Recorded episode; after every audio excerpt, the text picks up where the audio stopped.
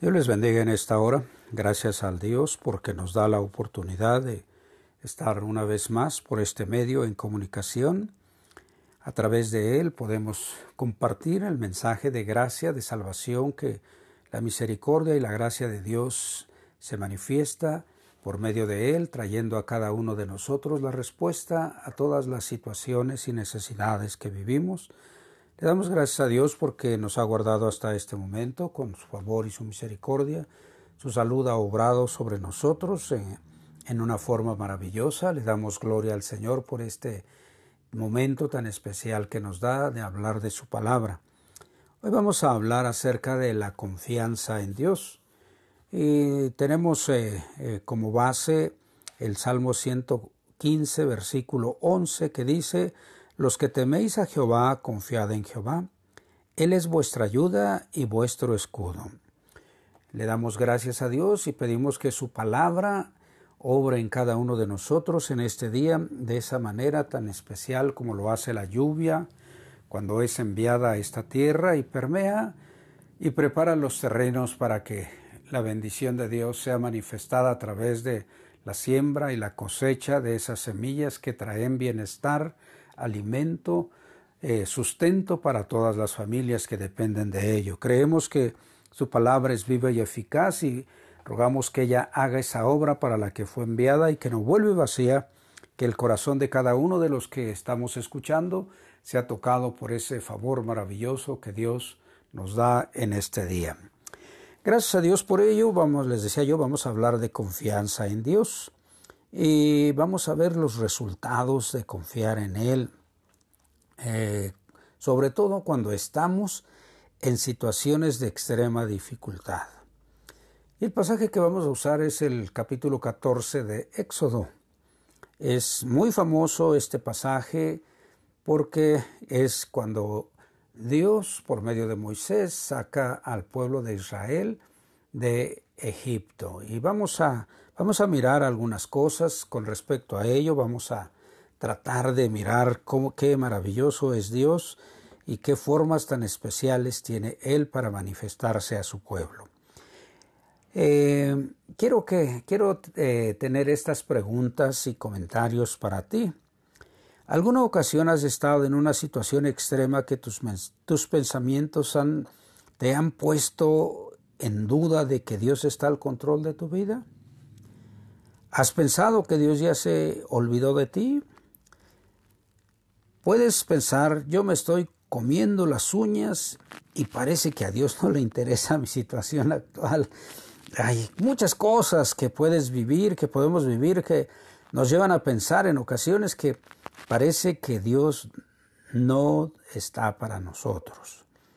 Como seres humanos somos muy proclives a permitir que esos pensamientos de inseguridad en ocasiones toman control de, nuestro, de nuestra mente, de nuestra vida, pero hoy vamos a mirar cómo Dios está donde tú y yo menos esperamos, aún en medio de esas situaciones tan angustiosas, tan complicadas, que no nos imaginamos nunca, Dios está ahí para darnos la respuesta y para hacer de cada uno de nosotros una obra de su manifestación de misericordia, de amor y de bondad.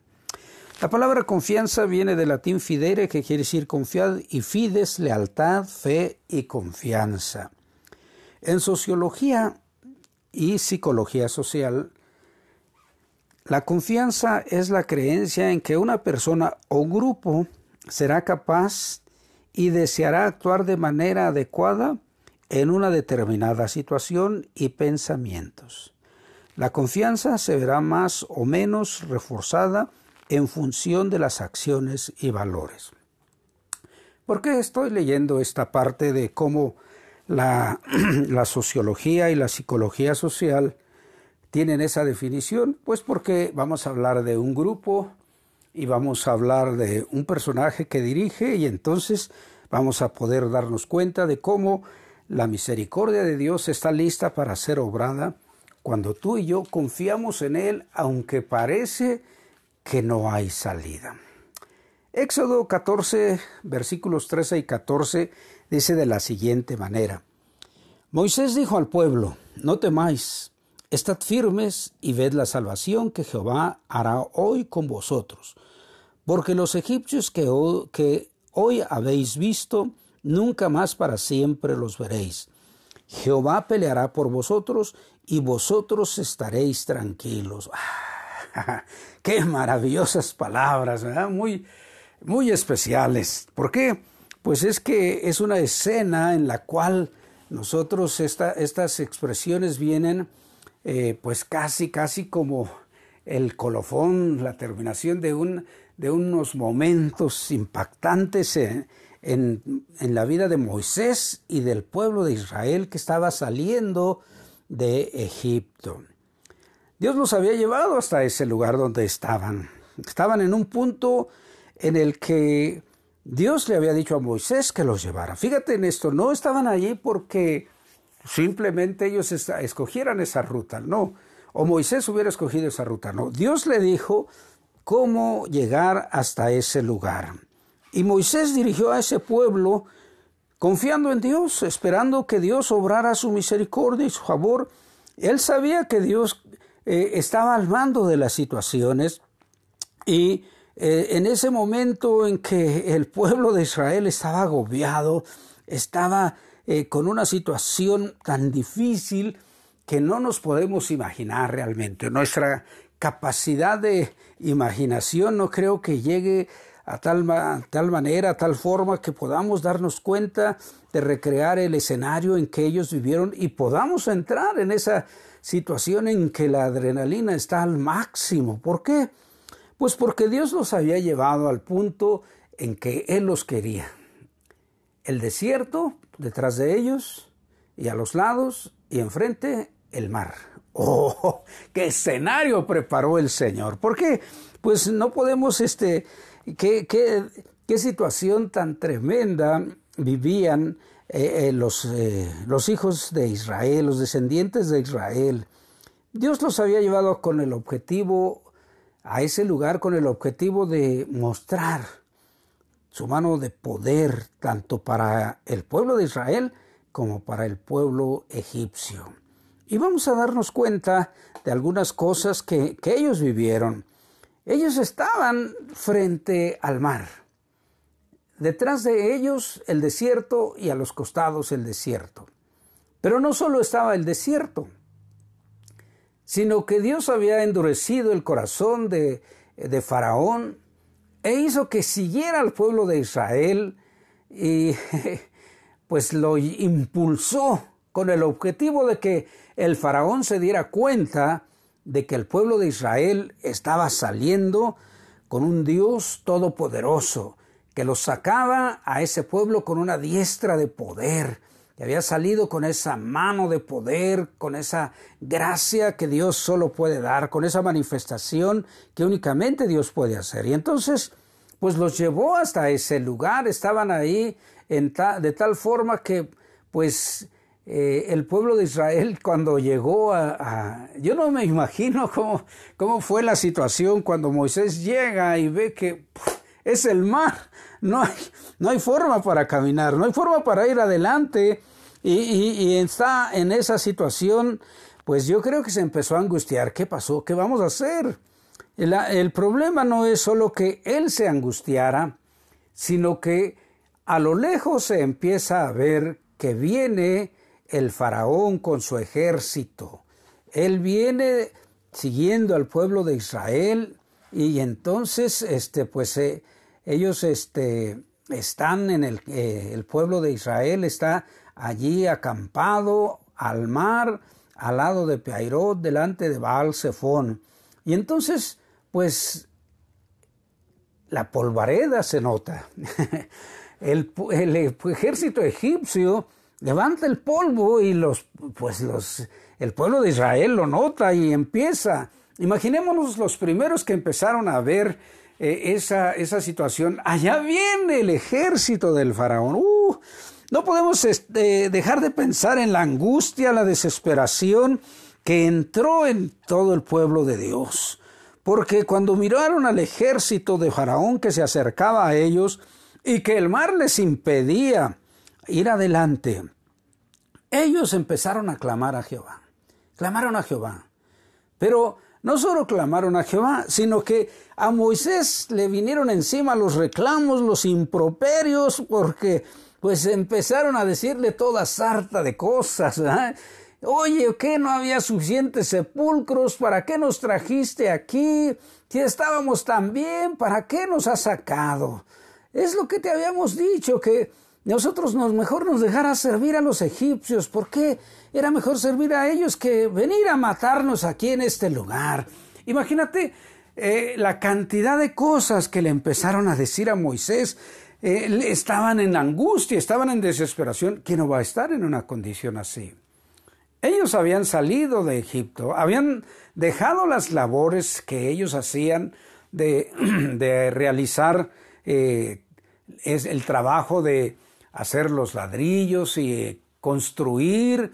Ellos dejaron, estaban en la esclavitud y ahora salían de la esclavitud pensando que iban a disfrutar de muchas cosas diferentes y lo primero que se encuentran es una situación totalmente diferente a lo que ellos estaban imaginando que iban a vivir. Estaban, estaban en una angustia muy enorme, estaban en una angustia muy tremenda. No quiero pensar cuando tú y yo estamos en una angustia de este tipo, ¿qué, qué podemos hacer? ¿Qué podemos hacer? Fíjate una cosa tan tremenda. El ejército eh, de egipcio estaba, era, era algo muy importante, era algo tremendo ¿Por qué? Pues era el, ejército más importante, era el ejército más poderoso en ese tiempo en el mundo. ¿Cómo no iban a estar temerosos? ¿Qué les iba a suceder? ¿Qué es lo que ellos este, estaban viviendo? Veían que se acercaba y se acercaba más y el mar enfrente. Y entonces, pues el Señor eh, está atento a las cosas a Moisés los improperios que le llovieron, pues no fue, pues yo creo que eh, ahí empezó a probarse la mansedumbre de Moisés. Porque guiar a esa multitud se requería mucha mansedumbre. Imagínate la prueba que estaba viviendo la mansedumbre de Moisés en este momento. No me griten, no, no griten, ahorita Dios va a hacer algo, va, Él tiene todo bajo control. No, tú no sabes, nos va a matar el, el faraón con su ejército, va a acabar con nosotros. Pero sabes, Él se mantuvo firme. La mansedumbre de Moisés lo mantuvo firme y siguió las órdenes que el Señor le dio. Pero primero él dijo las palabras, le dijo al pueblo, esténse calmados, no tengan miedo, no tengan miedo, vean la salvación que Jehová hará hoy con ustedes, porque los egipcios que hoy ven no los van a volver a ver jamás. Oh, qué tremendo. Imagínate Moisés diciendo esas palabras y la gente enardecida porque ya veía que se acercaba cada vez más la polvareda y el mar enfrente de ellos, la situación muy complicada, muy difícil, de tal manera que cuando eh, Moisés les dice, Jehová peleará por vosotros y vosotros estaréis tranquilos. Oye, una multitud enardecida, una multitud con problemas de control emocional y mental en ese momento estaban siendo eh, usados en contra de la mansedumbre de Moisés. Y Moisés les dice, cálmense, tranquilos, tranquilos, tranquilos. Vamos a, vamos a dejar que Dios intervenga. Sabes, me impresiona la mansedumbre de Moisés. Me asombra realmente cuando él les dice las palabras, miren, esos egipcios que a ustedes ven hoy, nunca más los van a volver a ver, porque Jehová va, a pelear por ustedes, solo esténse tranquilos. Uh, qué tremendo ejemplo de mansedumbre, de confianza, de tranquilidad, de esperar en Dios estaba dando Moisés en ese momento. Aunque quién sabe cómo estaría por dentro él. Muchas ocasiones nosotros eh, estamos hablando y diciendo cosas, mostrando uh, nuestro mejor lado, nuestra mejor faceta, casi casi como le hace mucha gente que pone, se pone en pose y se toma fotografías y luego las pone en su, en su, este, en su WhatsApp, en su imagen de WhatsApp o en su Facebook, luciendo su mejor manera. Moisés estaba en esa situación, luciendo de mejor manera su, su trato con la gente, su mansedumbre, haciendo uso de ella. Pero la gente estaba enardecida, estaba con temor y cuando alguien tiene temor, es difícil, es difícil controlar. Y no era una persona, no era una persona eran cientos de miles los que estaban ahí reunidos. Y entonces, esto es algo muy hermoso cuando, pues, Jehová le dijo a Moisés, ¿por qué clamas a mí? ¿Por qué clamas a mí? Fíjate lo que le dice el Señor, ¿por qué clamas a mí? Pues entonces, entonces ¿a quién voy a clamar? Si tú me dijiste que sacar este pueblo, ¿a quién voy a clamar? ¿A quién le voy a decir qué voy a hacer? Y entonces el Señor, el Señor le dijo a Moisés, ¿por qué clamas a mí? Di a los hijos de Israel que marchen, y tú alza tu vara, y extiende tu mano sobre el mar, y divídelo, y entren los hijos de Israel por en medio del mar en seco. ¡Uh! ¡Qué tremendo! ¡Qué tremendo es! Fíjate la, la solución que Dios tiene en ese momento, algo que inimaginable para toda la gente toda la audiencia que estaba eh, gritando improperios contra Moisés, gritándole infinidad de cosas y él obedeciendo a Dios. Él haciendo caso a lo que Dios le dice. Di que marchen, extiende tu mano, tu vara, en medio de la mar y se va a dividir, vas a dividir el mar. Y entonces van a caminar en seco ustedes por ahí.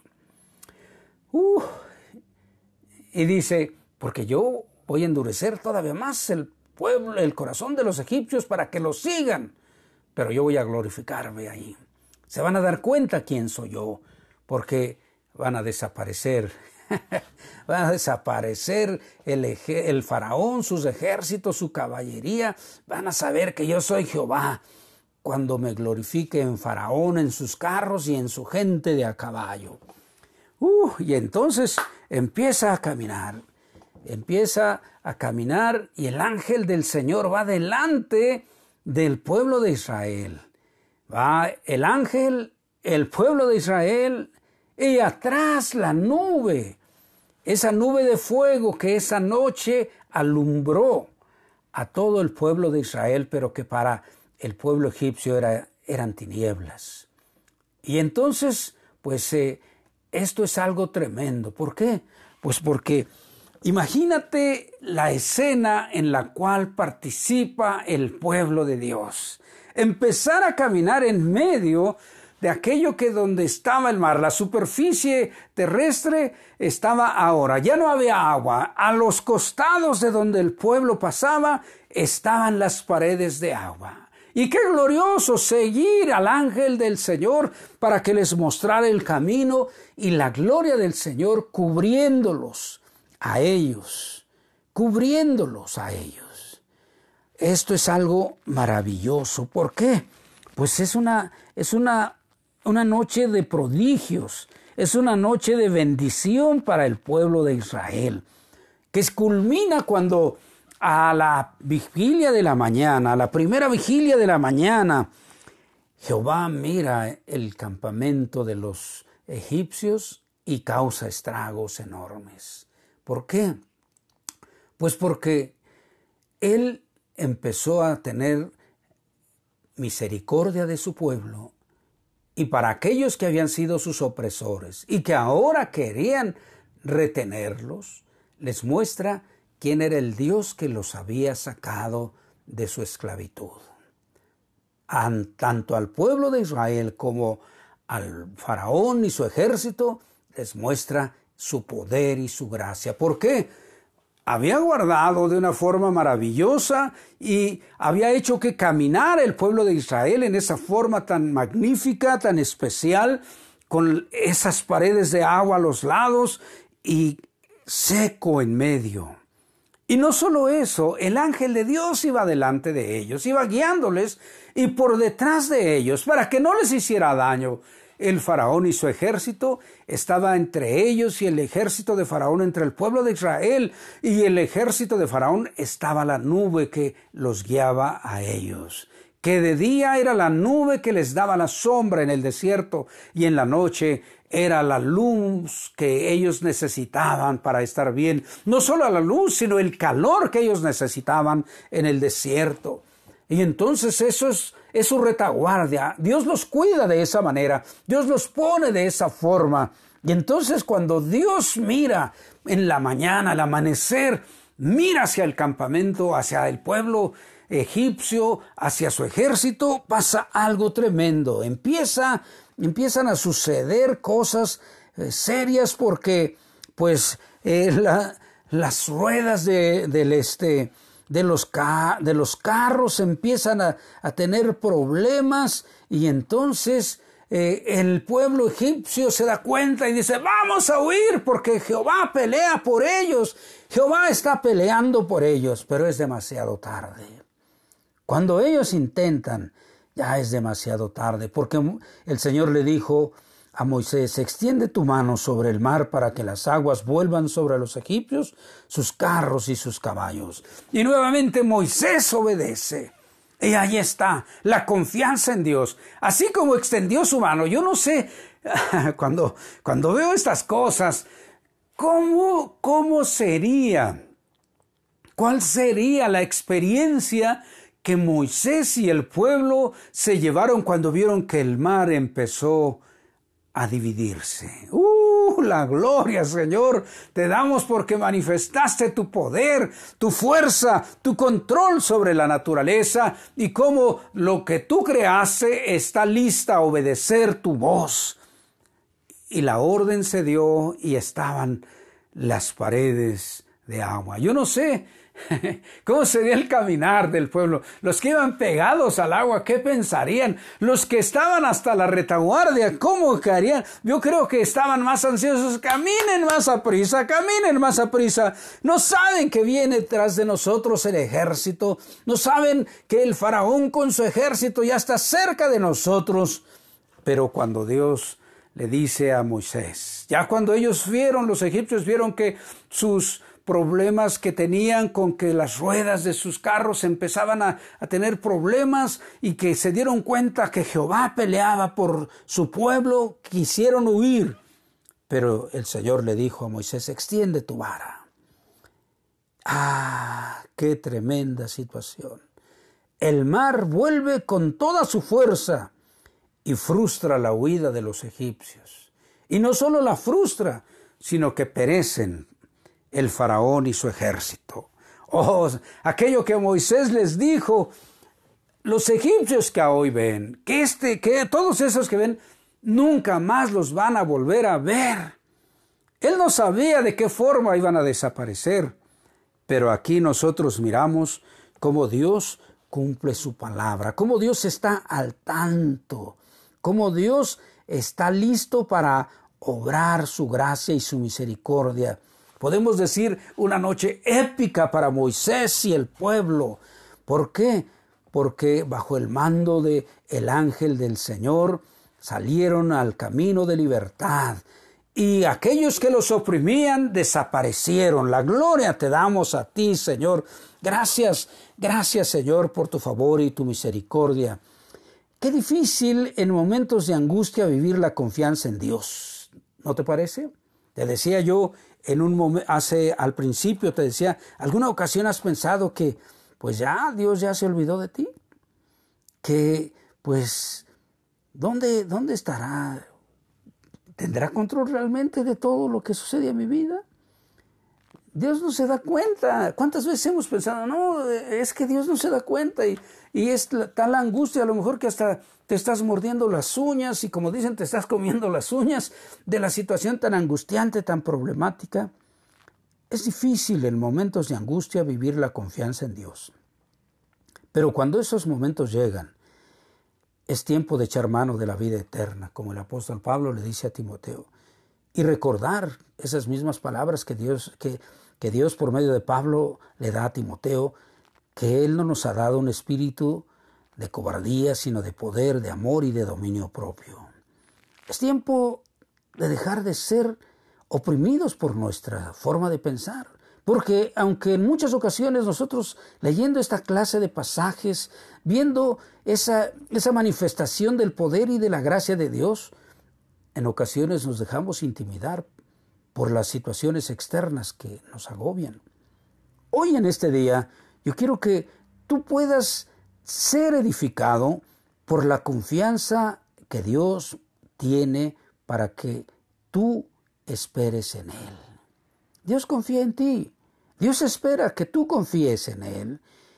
Tú imagina al pueblo de Israel cuando ya estaban del otro lado del Jordán.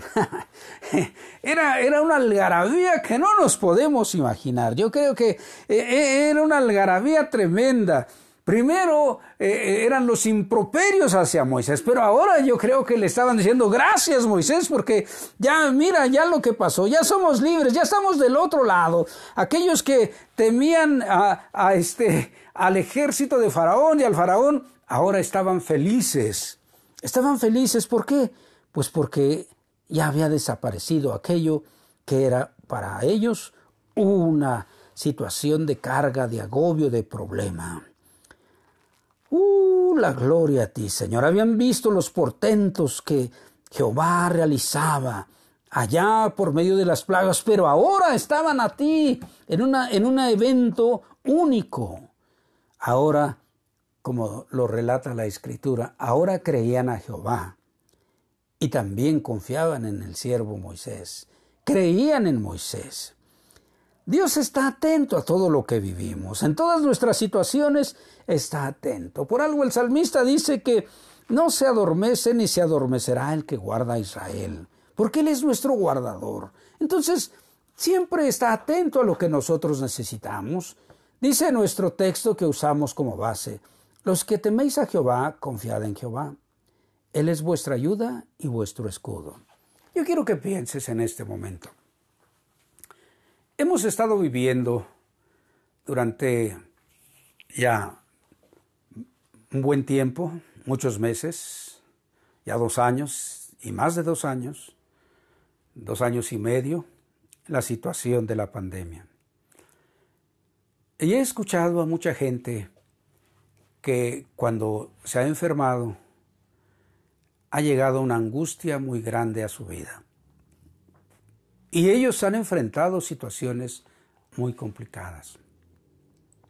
En este momento conozco a varios hijos de Dios que están saliendo de estas situaciones.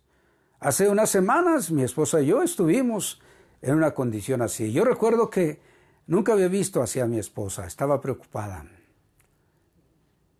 Yo no comentaba nada. yo solo observaba porque ella fue la que empezó, después yo, yo seguí, pero algo muy importante. Siempre estuvimos confiando en el Señor. Y saben, Dios hizo maravillas porque en una semana todo era diferente. Yo y, y, mucha gente que nos conoce dice, es asombroso la manera en cómo ustedes salieron de ello. Te invito a que en este día tú confíes en el Señor. Es cierto, la angustia, los dolores, los quebrantos que produce esa enfermedad, la incertidumbre, es muy grande, pero no es más grande que nuestro Dios. ¡Uh, la gloria te doy, Señor! No es más grande nada que tú, Señor. Tú eres el Todopoderoso. Tú eres el omnisciente y el omnipresente. Donde quiera que estamos, ahí estás. Las condiciones en que estamos, ahí estás. Tú las sabes. Y en el momento indicado, tú das las órdenes y se realizan las cosas. La gloria te doy a ti, Señor. Es cierto, estamos en un tiempo aún de incertidumbre. Mucha gente piensa, bueno, pues de algo me he de morir. Es cierto, nos vamos a morir en el tiempo que Dios ya tiene determinado o a veces adelantamos por nuestra falta de, de prudencia la fecha en que nosotros tenemos que dejar este mundo. Esto nos debe de hacer pensar en la eternidad. Mira hacia Jesús. Y mirar hacia Jesús es mirar hacia la eternidad. ¿Por qué? Porque Él vive en la eternidad. Él es eterno. Él ha hecho este universo. Y está listo para venir, para llevarnos con Él. Y así como sacó a su pueblo de esa aflicción, de esa angustia, de ese temor, cuando yo leo las escrituras, lo que va a suceder al final de, este, de estos tiempos es tremendo. Pero el Señor tiene misericordia de su pueblo. La gloria te doy a ti, Señor. Entonces es tiempo de que tú y yo nos preparemos para recibirle, para poder disfrutar, para estar como el pueblo de Israel después de que cruzó el mar rojo, con alegría, con gozo. Ellos tuvieron un momento, pero nosotros cuando venga Cristo, Él nos va a llevar por la eternidad. Y es ahí donde debe de estar puesta nuestra mirada, nuestro pensamiento en este mundo estamos de paso. Recuerda que solo estamos de paso. Este mundo no es nuestro hogar. Así que no anheles la paz de este mundo. No anheles los bienes de este mundo. ¿Por qué? Porque se acaban. La bendición de Dios es eterna y Él quiere llevarte con Él a disfrutar de esa eternidad y de esa gracia abundante que solo el hacedor de este universo puede hacer, que es el que todo lo puede, que es el que hace diferentes las cosas. Aquí estamos, amado amigo, Amado hermano, hermana, amiga, Cristo tiene la respuesta, así como para el pueblo de Israel tuvo la respuesta. Quietos, tranquilos, Él va a pelear por ustedes. No te desanimes, no creas que Dios se ha olvidado de ti. Él está llamando a tu puerta en este momento a la puerta de tu corazón y quiere que tú lo dejes entrar.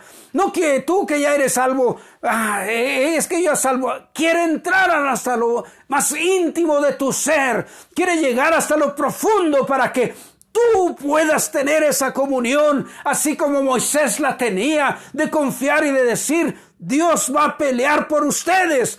Así nosotros tenemos la oportunidad de vivir, de confiar y de esperar en Él y de ser una inspiración para todos aquellos, en ejemplo de todos aquellos que están en nuestro derredor, de vivir esa confianza en aquel que todo lo puede, en aquel que hace posibles las cosas, el que habla y son hechas las cosas, aquello que no está cuando Él habla, inmediatamente se hace. Sea la luz y fue la luz produzca la tierra toda planta y lo produjo. Tú puedes darte cuenta que Él habla y suceden las cosas. Así le dijo Moisés, hazlo y lo hizo. Hoy te dice a ti, aquí estoy, déjame entrar. Si tú no has hecho un arreglo de amistad con Jesús, dile, aquí te abro mi corazón. Perdóname, Cristo, limpia mi corazón. Tu sangre poderosa venga a ser diferente mi existencia, porque a partir de hoy quiero estar mirando hacia la eternidad, porque tú vienes y yo quiero esperarte con ese gozo, con esa dicha de que tú me vas a llevar a disfrutar de esas mansiones celestes que ya tienes preparadas. Aquí estoy, Señor. Te invito a que tú hagas ese arreglo con tu Señor, con tu amigo Jesús. Dile, quiero ser tu amigo Jesús, quiero disfrutar de esa amistad contigo, quiero caminar contigo, quiero vivir contigo, no solo en este tiempo, sino hasta el resto de la existencia que me des y en la eternidad. La gloria te damos a ti, Señor. Uh, te damos gracias, Señor. En esta hora, Tú que tienes tiempo caminando atrás con el Señor, Él dice, abre la puerta, yo quiero estar contigo, quiero llegar hasta lo más íntimo de ti. No está hablándole a gente en conversa, acuérdate que le está hablando a la iglesia.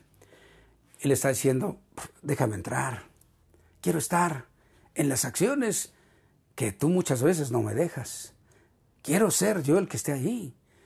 Ah, es el momento de decirle, aquí estoy Jesús, ven a orar en mi corazón a tu manera. Te invito a que oremos en esta hora. Padre, que moras en los cielos, esas personas que en este momento están haciendo su arreglo de amistad contigo, te pido que obres en su corazón y en su vida la paz y la gracia que tu presencia da. Limpia su mente, su corazón, con esa sangre preciosa que tú derramaste, Señor, obre sobre de ellos. Te ruego, eterno Dios, que te manifiestes con tu poder, con tu gracia sobre de ellos, trayendo una transformación de vida que da gloria y honor a tu nombre y bendición a ellos y a todos sus seres amados. Dios, bendice a mis hermanos, que podamos abrir la puerta y llegues hasta lo profundo, hasta lo íntimo, Señor, hasta lo último, para que tú seas el Rey de Reyes y Señor de Señores, y cuando lleguen las angustias y las dificultades, esperar en ti, porque tú peleas por nosotros. Te doy la gloria, amado Jesús, y quedo en ese nombre santo, Padre, en tus manos. Amén, amén. Gloria al Señor. Gracias a Dios por este tiempo especial y maravilloso que Él nos da. Te invito a que recibas la bendición que Él tiene para ti en esta hora. Yahvé te bendiga y te guarde, Yahvé haga resplandecer su rostro sobre ti y tenga de ti misericordia, Yahvé al sobre ti su rostro y ponga en ti paz. Dios te bendiga y hasta la próxima. Confianza en Dios. Dios te bendiga.